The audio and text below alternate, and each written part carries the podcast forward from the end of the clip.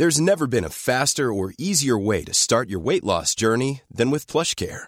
PlushCare accepts most insurance plans and gives you online access to board-certified physicians who can prescribe FDA-approved weight loss medications like Wigovi and Zepbound for those who qualify. Take charge of your health and speak with a board-certified physician about a weight loss plan that's right for you. Get started today at plushcare.com slash weight loss. That's plushcare.com slash weight loss. plushcare.com slash weight loss.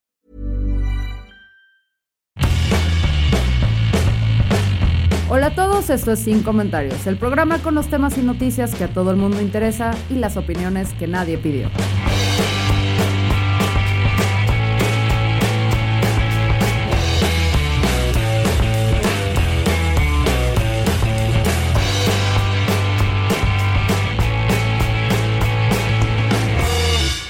Cómo pinches nos gusta enojarnos en Twitter. Es el deporte nacional, estoy convencida de ello.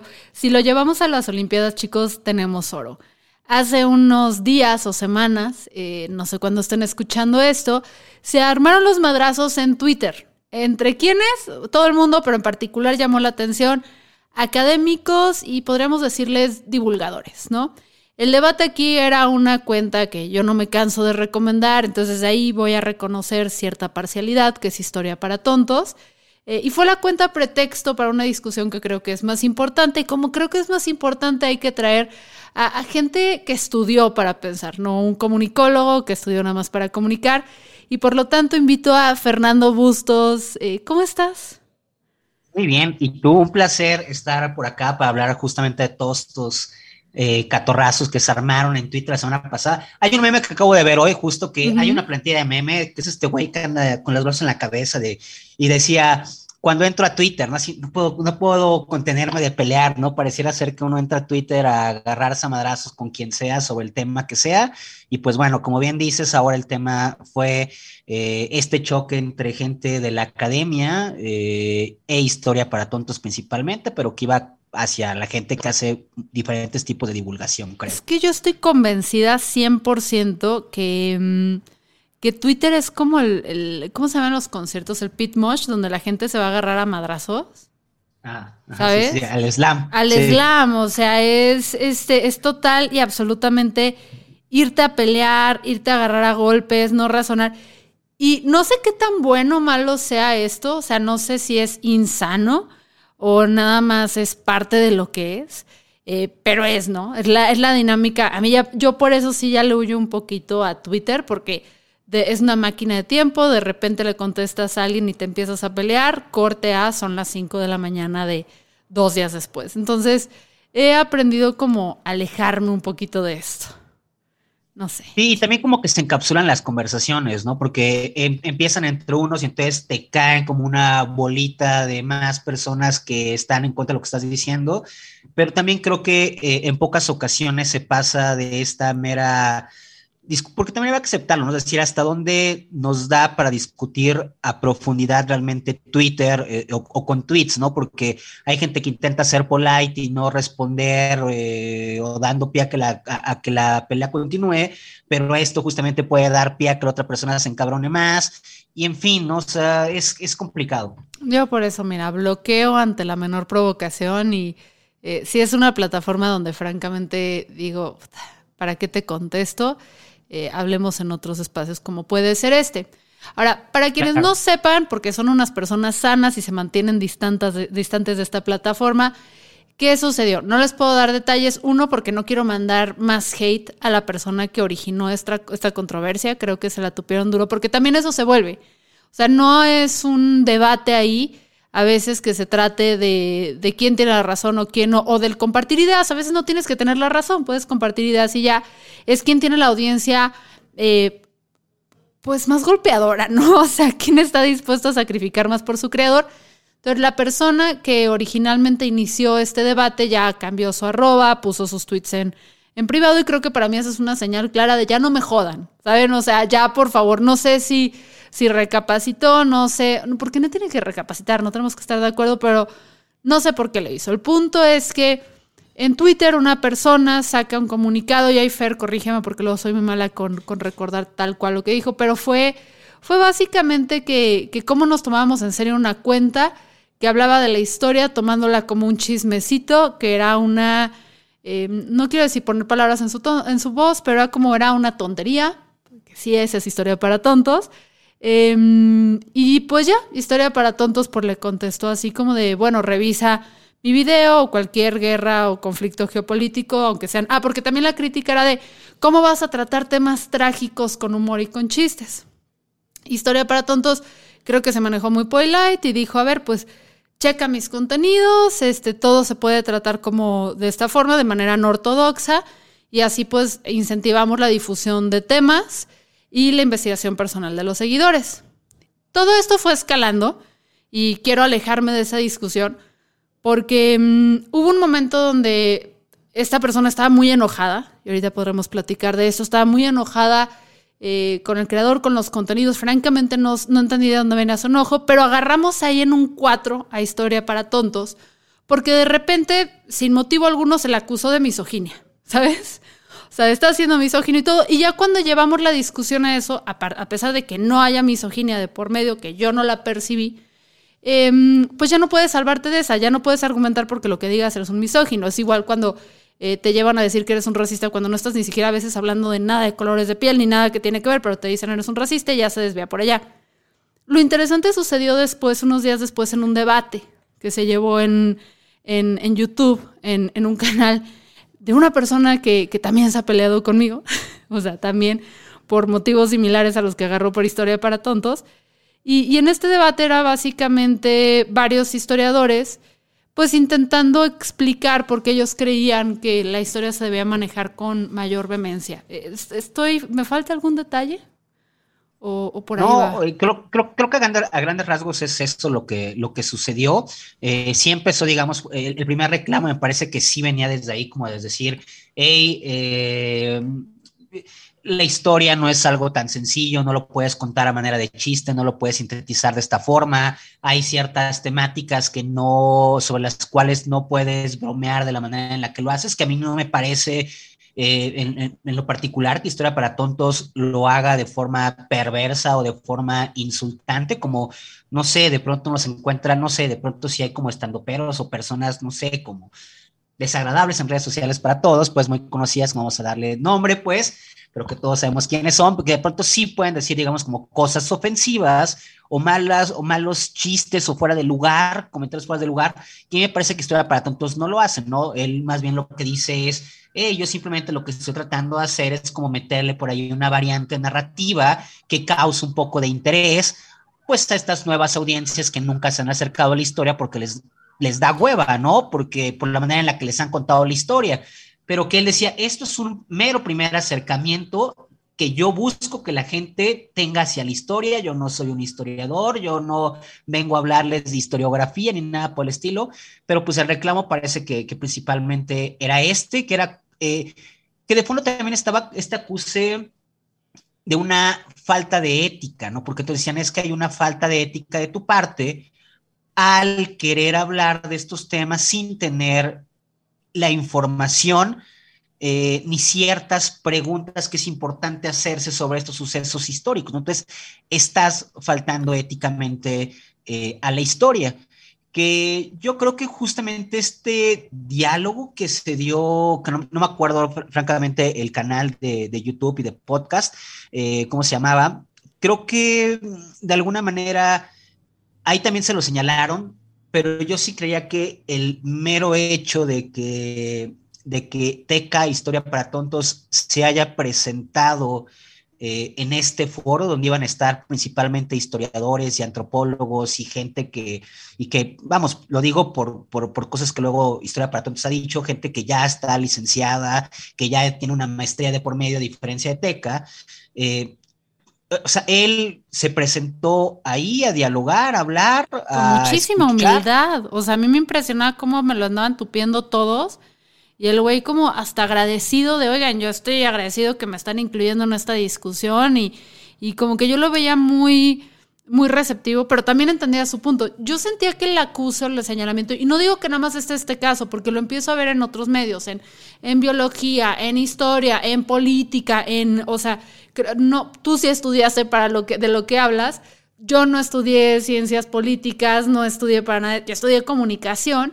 Em, y veo que sí hay mucho esta discusión, sobre todo cuando intentamos incorporar comedia. Entiendo que en lo que yo hago ya hay mayor historia, gracias a comediantes como Jon Stewart, que llevan haciéndolo años en Estados Unidos. También la crítica política a través de la sátira y todo eso lo hemos visto aquí en personajes eh, de una u otra forma, si quieres, a través de gente como Broso, eh, que así nos gusta, que si se quedó obsoleto, que si no, ya es una cuestión de cada quien pero sí siento que en historia, por ejemplo, aquí en México, pues no tenemos muchos historiadores haciendo accesible. Entonces yo sí sentía como este coraje, lo voy a decir así, de, gente que se preparó muchísimo, que se dedicó a esto y todo, y yo sé, porque luego me, me escribía gente, me decía, es que historia para tontos, o sea, ¿y qué onda con las becas y el dinero y los apoyos? Y este güey que se lo quede, y yo no, o sea, historia para tontos y cuentas afines, repito, a otros temas lo que están haciendo es que no están reemplazando ni le están quitando oportunidad a estas personas. Pero entiendo el miedo y entiendo el coraje de decir, güey, yo me la fleté con una carrera que nadie pelaba, porque este güey este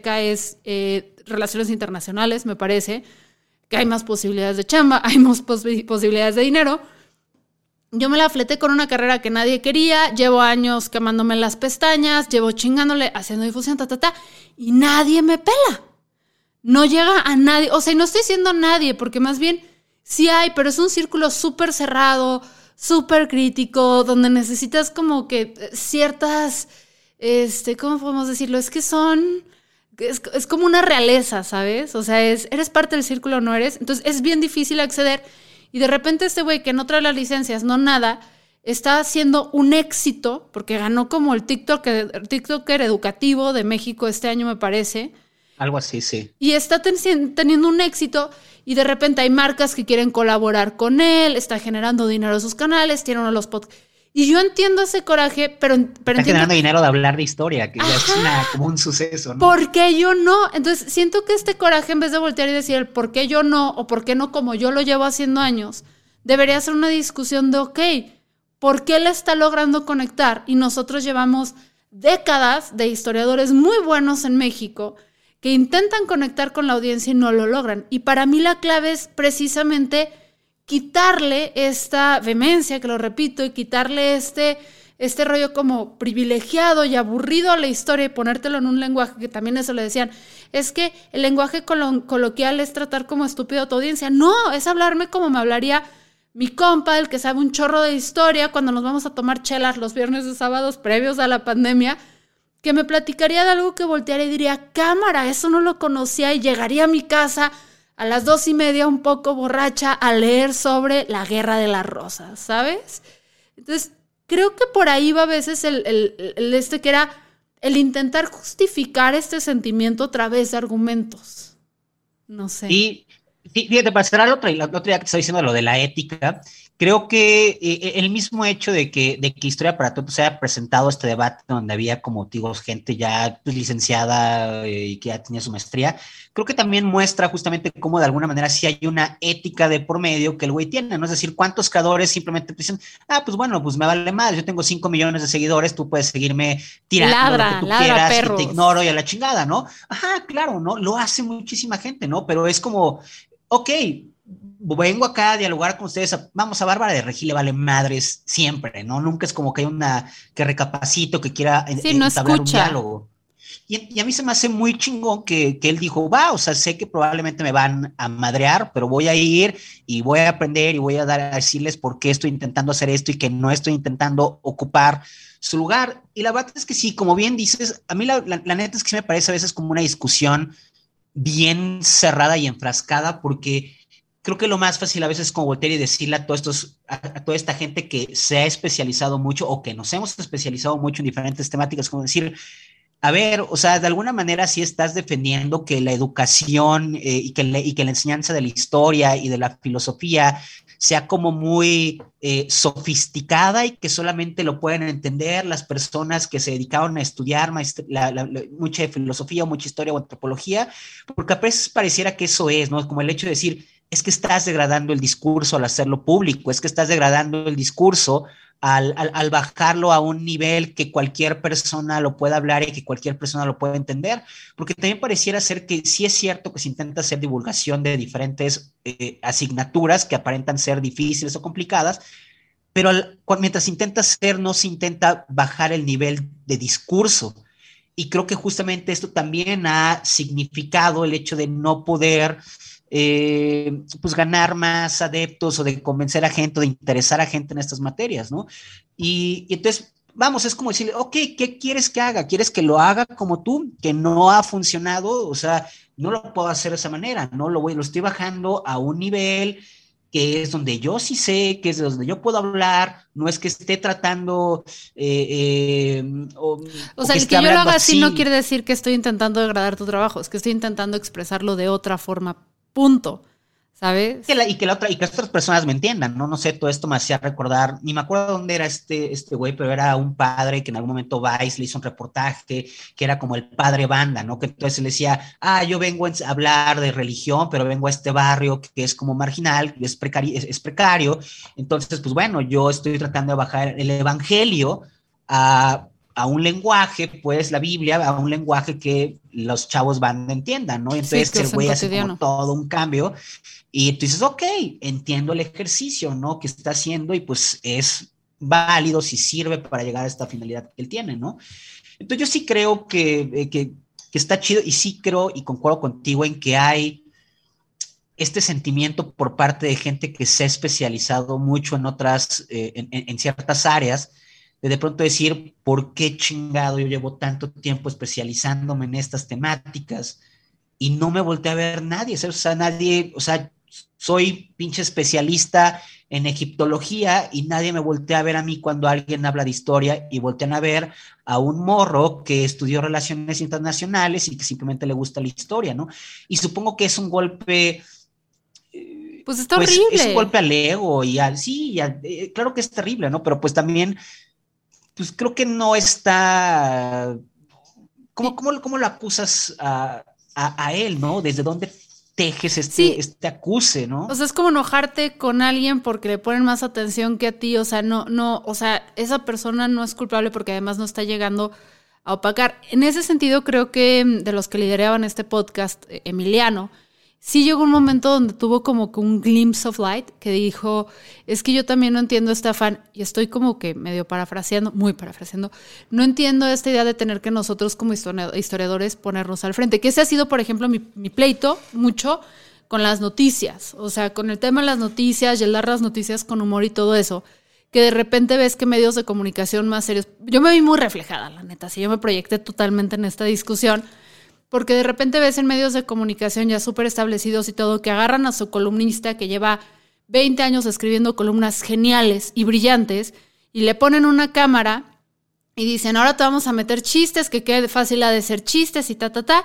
para que puedas como eh, tener boom y competir contra estos otros creadores de contenido que están creciendo haciendo comedia de la política. Y, a mí siempre me ha parecido muy frustrante eso porque siempre ha sido de carajo medio. O sea, ¿por qué no te acercas a mí y me dices, güey, ¿cómo colaboramos? Porque evidentemente, o sea, las tablas, las herramientas que tenemos, ni yo tengo la capacidad ni la trayectoria de análisis político que tiene tu columnista o tu periodista de investigación, pero tú no tienes las tablas ni las herramientas que yo llevo generando y trabajando durante años de pararme frente a una cámara y conectar.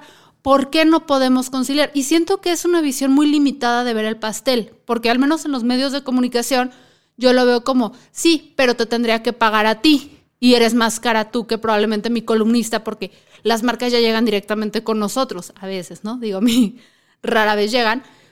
Y es como, sí, pero es que el pastel también crece cuando haces estas colaboraciones, porque marcas que no llegarían a ti formas de conectar que tú no puedes ofertar ahorita, a, a través de mí sí podrías. Y yo siento que eso es con la historia. O sea, si tú como historiador traes todas las tablas, en vez de agarrar y patear a alguien como Teca, yo se me hubiera acercado y le hubiera dicho, oye, güey, lo que haces está bien chido, ¿por qué no te ayudo con tu investigación? O sea, ahorita que traes tanta chamba, ¿por qué no este, hacemos una serie de Egipto, ¿no? Que yo estoy clavado en este tema. ¿Y por qué no? Porque además estás accediendo a unas bolsas de dinero que antes no existían. A Teca no le van a dar una beca. No le interesa a ese güey. A él, ¿quién le va a llegar? Una marca, Nike, Apple, ve tú a saber quién le puede llegar como marca, que es alguien que normalmente no patrocinaría a los historiadores. Lo que se me hace muy interesante es que, como lo mencionabas al principio, gente que normalmente no le interesaría la historia jamás sería tu audiencia, historiador este, consolidado y todo eso, este es el entry drug. Diría la marihuana, pero quienes estudiamos sabemos que el entry drug es el tabaco y no la marihuana.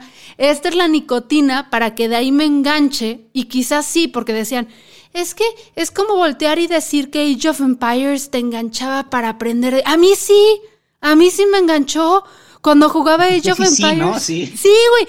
Y elegía mi tribu los unos, volteaba y me investigaba y todo eso para que además dentro de las mentadas de madre que estés jugando, saques hechos históricos y chistes para decirle a tu compañero que eligió a los otros que es un idiota y tú le vas a ganar.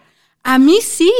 Chance no todos, pero una gran parte de nosotros que jugamos Age of Empires y una gran parte de la audiencia que ve a Teca se va a graduar y eventualmente le va a quedar corto Teca porque va a decir, o chance no, o sea, es, como... Necesito más información, ya me interesó demasiado la historia, ahora tengo otros cuestionamientos y pues quizá entonces vaya yo a buscar lo que hace aquella persona que es más especialista en esto. Sí, entonces yo creo que también ahí hay como mucha soberbia por parte de estos acuses, ¿no? Que es como en el debate este, en el diálogo este, de pronto le decían, es que a ver, por ejemplo, te has equivocado y le sacaron como cuatro cosas en las que se han equivocado, ¿no? Porque también es como decir, ok, ok, bueno, ¿no? Son cuatro videos de cuántos, ¿no? O sea, ok, tú nunca te has equivocado en algo que has dicho, en cierta información, o sea, bueno, o sea, es, es, ¿sabes? O sea, es como algo que tampoco entiende mucho la gente cuando estás tanto tiempo eh, en, el espacio público, ¿no? Que de pronto, claro que lo vas a cagar con algo que dices, ¿no? Pero también uno aprende que si estás jugando en el espacio público, de pronto te va a llegar alguien a decir, oye, güey, te equivocaste, en realidad esto que dijiste es de esta persona. Gracias por decírmelo, ¿no? O sea, ya después de que llevas un tiempo ahí, tú dices, ok, se trabaja con esto, ¿no? Y es como entender cómo son estas redes colaborativas también al interior de la difusión, ¿no? Que no es como de que, jajaja, ja, ja, mira, es, es un estúpido, una estúpida no saber esto, ¿no? Sino que más bien es, y por ahí una chica TikToker, no recuerdo de dónde, eh, salió como muy inteligentemente a, decir, hey, claro que se equivoca, ¿no? Pero yo sé que se equivoca porque soy especialista en egiptología y yo tengo acceso a ciertos materiales que él no lo tiene, ¿no? Y entonces yo lo que hice fue decir, hey, está chido esto, pero se equivocó acá y más bien hago un video completando la información que Teca dio. Dice, pero creo que es una gran labor la que él está haciendo para por lo menos introducir a la gente en temas, eh, en temas de, historia, pero creo que sí hay un temor, una soberbia, y aparte para regresar a esto que estabas diciendo hace rato, creo que sí es un problema bien fuerte que tiene, que tiene la academia. Yo también me vi reflejado en esto, pues porque vaya, o sea, yo sí, o sea, estudié hasta el doctorado en filosofía, pero eso a mí no me exenta de también recibir críticas más o menos del estilo, ¿no? Es decir, había, eh, tenía un, amigo, pues, que, pues, que está, digamos, también como en todo esto de, bueno, de la filosofía más bien, eh, y se la pasaba chingándome porque no le gustaba que yo hiciera TikTok, ¿sabes? Eh, pero también no solamente que no le gustara que yo hiciera TikToks, por ejemplo, estaba en contra también de cosas como, como Pictoline, ¿no?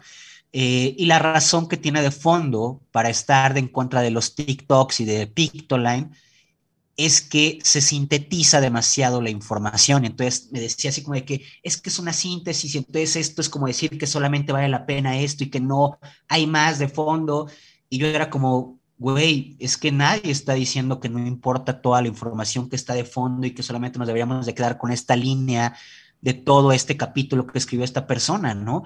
Claro que me interesa y claro que es importante y claro que si no hubiera leído eso, quizá no podría yo hacer este TikTok de un minuto y medio, ¿no? Pero, güey, o sea, las generaciones cambian, cabrón, y hay que buscar la manera de hacerle difusión a ciertos contenidos pero creo que este ha sido un tema recurrente que ha tenido la academia y que ahorita lo hacen patente con estas, con, estas eh, unidades de síntesis de información como lo son las infografías o TikToks. Pero vamos, yo me acuerdo por lo menos desde la filosofía, que antes era, ok, cualquier filósofo o filósofa que participara en la arena pública automáticamente era como degradado, ¿no? Porque ya no estaba simplemente hablando en la academia, porque entonces el discurso que hacía era como más popular, y entonces automáticamente es como que te baja nivel al interior de la academia, ¿no? Porque pareciera ser que para ser buen historiador, historiadora, lo que sea, solamente tienes que estar en la academia y siempre tienes que estar en, este, en estos coloquios que terminan volviéndose soliloquios porque siempre van las mismas personas, la conversación se queda cerrada. Y entonces como de que, ok, estamos haciendo historia para, para quién, ¿no? Para nosotros, eh, los historiadores, los docs, los, los doctos, o queremos hacer una historia que contribuya para todos, en este caso, pues jugando con este nombre para tontos, ¿no? Porque todos somos tontos en, pues, en todos los temas, ¿no? A final de cuentas, ¿no? Sí, sí, sí. sí. Entonces creo que, es, creo que es un tema ese que trae la academia arrastrando ese tiempo. Y, es un gran reto porque hace poco me tocó dar un taller para, para Planeteando, que estuvo increíble. Eh, y ahí había gente muy inteligente, muy capaz en distintas ciencias, como buscando la forma de dar divulgación. Y uno de los principales temores que trajeron hacia mí fue como de, ¿cómo hacemos esto sin ser criticados por los que ya están? Y les dije, es que no hay forma. O sea, la verdad es que sí hay todavía este pleito, este discurso, y es como llegar y tirar a patadas estas puertas y empezar a romper estos como esquemas que traemos y empezar a crear formas de generar nuevos ingresos también, porque también si se queda dentro de este círculo súper chiquito, súper chiquito, súper chiquito, eventualmente se va a morir. Eventualmente la gente va a dejar de pensar que no es importante la historia, que no es importante la filosofía, la música, el arte, la ciencia, todo eso. Y si desde ahorita que son centennials les empezamos a llegar con despertarles el interés, que de repente de, o sea, yo he habido varias veces que tú hablas de cierto autor o algo y lo apunto y digo, a ver, este güey lo voy a checar luego, chance y leo un ensayo, chance y pongo el, el libro en el wishlist, chance y lo compro y está ahí esperándome en la mesa de noche pero hay esta intención donde creo que si la empezamos a trabajar con los jóvenes, hay esperanza para todas estas personas que están buscando hacer las cosas. Em, y por eso para mí es importante que dejemos de ver como el pastel, como este rollo de tan competido de eres tú o soy yo, ¿sabes? Sino eres tú y soy yo los que nos estamos salvando en este barco. Tú estás trayendo los números para luego filtrarlos, para yo tener gente que done a las ciencias, que done al arte, que vaya al teatro, eh, que tome cursos de historia, que le exija al gobierno que done más becas, o sea, ¿sabes? Entonces, a mí fue la parte que me dio mucha pena esta discusión porque la veo en diferentes medios. Y al fin y al cabo lo que yo veo también es que la que los tienen de perder son los que se están quejando, ¿sabes? Porque al fin y al cabo el gobierno sigue cortando presupuesto, el gobierno sigue quitando lana, la iniciativa privada en México no es como, por ejemplo, la ópera de Nueva York o todo esto donde la, iniciativa privada pone muchísimo dinero o el MET para que en México no sucede eso, son contadísimos los millonarios que lo hacen, ahí lo ves un poquito con Jumex, el Sumaya, todo esto, pero son muy contados y está muy centralizado. Entonces, en el momento en el que empiezas a tirarle patadas a estas personas, pues tú solo, porque también hay como creador, Fer, o sea, ¿Cuántas veces alguien llega y te dice, o sea, es como lo que decías esta chava, el ejemplo, la diferencia es entre llegar y decirte eres un pendejo porque te equivocaste en esto a, oye, resulta que yo soy súper experta en este tema y es un error preconcebido el que traes o es un error muy común. Te explico, tú como creador, al final, ¿con quién quieres colaborar? O sea, al final si te cae un súper presupuesto para hacer una serie de 10 episodios y tienes para contratar historiadores que te ayuden con tu guion, ¿con quién vas a trabajar? ¿Con el que te dijo eres un pendejo o el que llegó y amablemente enriqueció el contenido que tú habías hecho? O sea, no es ciencia, güey. Y, estoy de acuerdo, o sea, y creo que si tienes, es decir, si estás intentando hacer divulgación de lo que sea, tienes que entender para empezar los medios a través de los cuales vas a intentar hacer difusión, porque si no lo entiendes, pues por default ya traes como puntos eh, eh, en tu contra, ¿no? Y también eh, pues entender, pues, y quitarse un poco el ego y entender que no todos están, o sea, que, que, hay, que hay gente haciendo diferentes cosas, ¿no? Es decir, hay más gente hablando de filosofía en TikTok, claro que sí, ¿no? Yo no, no hacemos lo mismo, ¿no? Es decir, yo generalmente no es como que simplemente digo, ok, les voy a explicar este concepto eh, tal, ¿no? Generalmente no lo hago así, ¿no? Generalmente intento como generar alguna reflexión a partir de algo o enlazar diferentes cosas, ¿no? Ok, yo no estoy haciendo lo mismo que otras, eh, que otras personas, entiendo que el, quizá lo mío va a generar o va a tener menos alcance por lo menos la que lo estoy haciendo, ok, pero pues está chido, ¿no? Está chido que haya aquella otra persona que está haciendo el otro tipo de contenido de filosofía que yo no estoy haciendo y que yo no quiero hacer y que quizá no me interesa hacer, ¿no? Está chingón, ¿no? Y creo que también habría que reconocer eso, ¿no? Porque es como de que yo no voy a hacer eso eh, pero tampoco quiero que lo hagas tú, ¿no? Entonces, como ah, sí. ay, güey, ¿no? Es como acá el pleito, lo voy a decir porque siempre ha sido que, que, yo me burlo mucho de Chumel Torres y Pulso la República, pero es una, traigo ahí un dilema, porque por un lado me burlo, no me gusta lo que hace, pero por el otro lado creo que es necesario. Y me encanta que el mm. Pulso de la República esté allá afuera, porque sé que mucha gente va a decir, es racista, es clasista. Sí, pero ese güey, quieras que no, Chumel y su equipo de comunicación, o sea, ha logrado abrir la oportunidad para que haya noticieros en línea aquí en México, porque fue el primero, que si no lo hubiera hecho él, hubiera llegado alguien, sí, después sí, pero fue el primero que lo hizo y fue el primero que lo empezó a hacer más sofisticado, con guionistas, replicando todo. Y además es una persona que a mí me da entrada para que gente que diga, lo que hace Chumel no me gusta, se vengan conmigo, o para gente que se graduó de Chumel luego venga conmigo. Entonces, es parte, o sea, también a mí me enriquece mucho que haya gente ahí que no está haciendo lo mismo que yo y, es padre, o sea, claro que también hay niveles de ética, ¿no? Te pones a ver, por ejemplo, y voy a decir nombres, no te preocupes, soy yo que me traen a mí, pero ves como el chapucero y todo eso y dices, no es igual, o sea, no, no nos estamos manejando al mismo nivel. Yo creo que en filosofía, en historia, todo es lo mismo, pero no, no es esta necesidad de o el uno o el otro, o vamos a anular. Al fin y al cabo, tú como consumidor puedes decidir a qué video le das play, con qué TikTok te enganchas, interactúas más, con qué podcast te quedas, etcétera, etcétera.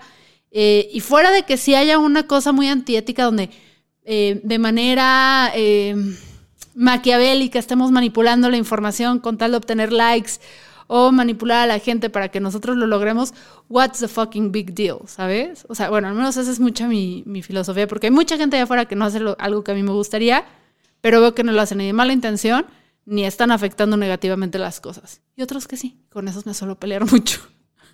Y, y, también por recuperar esta otra idea que mencionaste, eh, y que creo que es importante, porque también, o sea, claro que de pronto puedo decir, ¿dónde chingados están los historiadores, no? ¿Dónde eh, chingados están los, los, los, Ayer, ayer una, una morra me escribió así como de que, oye, estoy leyendo esto en clase, pero yo me pregunto, ¿y, dónde están los filósofos, las filósofas? O sea, ¿qué chingados están haciendo? ¿Por qué no estamos hablando de esto aquí, no? O sea, de esta situación, pero en México, ¿no? Y es una pregunta válida, es una pregunta que yo me he hecho desde hace un chingo de años, ¿no? Y también por eso hace un chingo de años decidí que yo no quería cerrarme solamente a la academia, es decir, que aunque sí participo en la academia porque es universidad, es, yo no quiero cerrarme solamente a la academia porque claro que yo sí creo que el rol no solamente de la filosofía, sino otras asignaturas debe ser más público, ¿no? Y debemos, pero es una decisión que tiene que venir por nosotros, ¿no? Si queremos quedarnos solamente al interior de la academia, al interior de congresos, pues estamos jodidos porque no estamos teniendo, estamos perdiendo un diálogo por default por no presentarnos este diálogo público, ¿sabes? Entonces yo sí creo que tenemos que hacer lo posible por, por, participar eh, de estos diálogos y por hablar de cosas también, digamos, como, o, tal vez vincular ciertas cosas con cosas actuales, por si de algo sirve para que de pronto la gente se pueda interesar más en estas temáticas. Más que porque ustedes quieran, creo que es una responsabilidad, porque a ver, y aquí va desde mi perspectiva. Si nosotros como gobierno y como sociedad invertimos, por ejemplo, en algo que puede ser más obvio que es ciencia y tecnología, ¿no? Que es más obvio luego que las ciencias sociales, ¿sabes? Eh, lo estamos invirtiendo para que lleguen a soluciones y a resolver problemáticas que luego como sociedad nos dejen. Curas, innovaciones, todo eso para que nosotros como México o como humanidad podamos dar un paso para adelante, ¿va? Si nosotros como sociedad estamos invirtiendo en historia, en filosofía, en todo eso, para que nada más se quede en su círculo, entonces también entiendo por qué la sociedad luego no quiere compartir. O sea, dice, pues, para, porque eres importante, güey, ¿sabes? O sea, ¿por qué te voy a estar manteniendo para que vayas a tu club de Toby? Que además es muy club de Toby luego. Y, nada más está en contra para que se vayan a estudiar ¿Por qué estamos dando una beca para que se vaya a estudiar un doctorado en sociología a otro país? ¿Cuál es el Y claro, y de verdad la gente sí lo dice, ¿no? Como la gente dice, ¿para qué? O sea, es gastar dinero porque la sociología y la filosofía y esto no sirve para nada, ¿no? Es como, no, creo que hay una función de utilidad, ¿no? Entonces, siento que por pues un lado, gente que, que da divulgación y que lo pone al nivel tú por tú, hace que la sociedad entendamos por qué esto es importante y cómo esto nos ayuda a llegar a problemáticas más grandes, etcétera pero por el otro lado también siento que la academia debe en vez de eh, ser, o sea, bloquearse, decir fuchi los divulgadores que lo ponen al nivel, debe haber esta colaboración porque además yo insisto, se están creando nuevas oportunidades de trabajo ahí que antes no eran accesibles para estas personas, ¿sabes? Em, y bueno, se nos corrió el tiempo. Fer, ¿cómo te encuentran? Porque No les presenté a Fer Bustos porque quien ya lo conoce ya sabe quién es. Quien no, Fer Bustos tiene una cuenta de TikTok que a mí me gusta. Bueno, sé que estás en otras plataformas, pero a mí me gusta mucho tu TikTok porque es ahí donde te descubrí. Donde sí es cierto, tal como él lo dice, sí te trae conceptos súper avanzados de filosofía, pero de una forma eh, hablando de las Kardashian, si quieres, ¿sabes? O sea, que te lo pueda aterrizar a, vamos a, este concepto complicado, a verlo en el día al día, y eso hace fácil que lo entiendas y te interese. Entonces, ¿cómo ¿en qué otras plataformas te encontramos? Sé que estás en pues, Instagram. Ajá, pues en todos lados estoy como arroba ferbustos y en TikTok simplemente tiene el guion antes, guion bajo, no es arroba guion bajo ferbustos, pero así me encuentran por todos lados. ¿Y dónde te leen? en, el post opinión del Washington Post. Entonces, Ahí me pueden leer. Para que chequen, porque además Fer, no sé si le entendió la voz, pero es relativamente joven. No tengo que exponer tu edad si no quieres, no la sé, pero algo me hace pensar que eres joven. Y como ya estamos hartos de los viejos rabo verdes y viejos ya este, mozos de, de la filosofía y la historia, creo que es importante que empiecen a escuchar a las nuevas voces que espero tomen el control de este país eventualmente y creo que Fer Bustos es una buena forma de iniciar. Muchas gracias por acompañarnos aquí en Sin Comentarios. Yo soy Fernanda Dudet, pero creo que si ya llegaron hasta acá deberían saber que este es mi podcast. No los quiero porque no los conozco. Chao.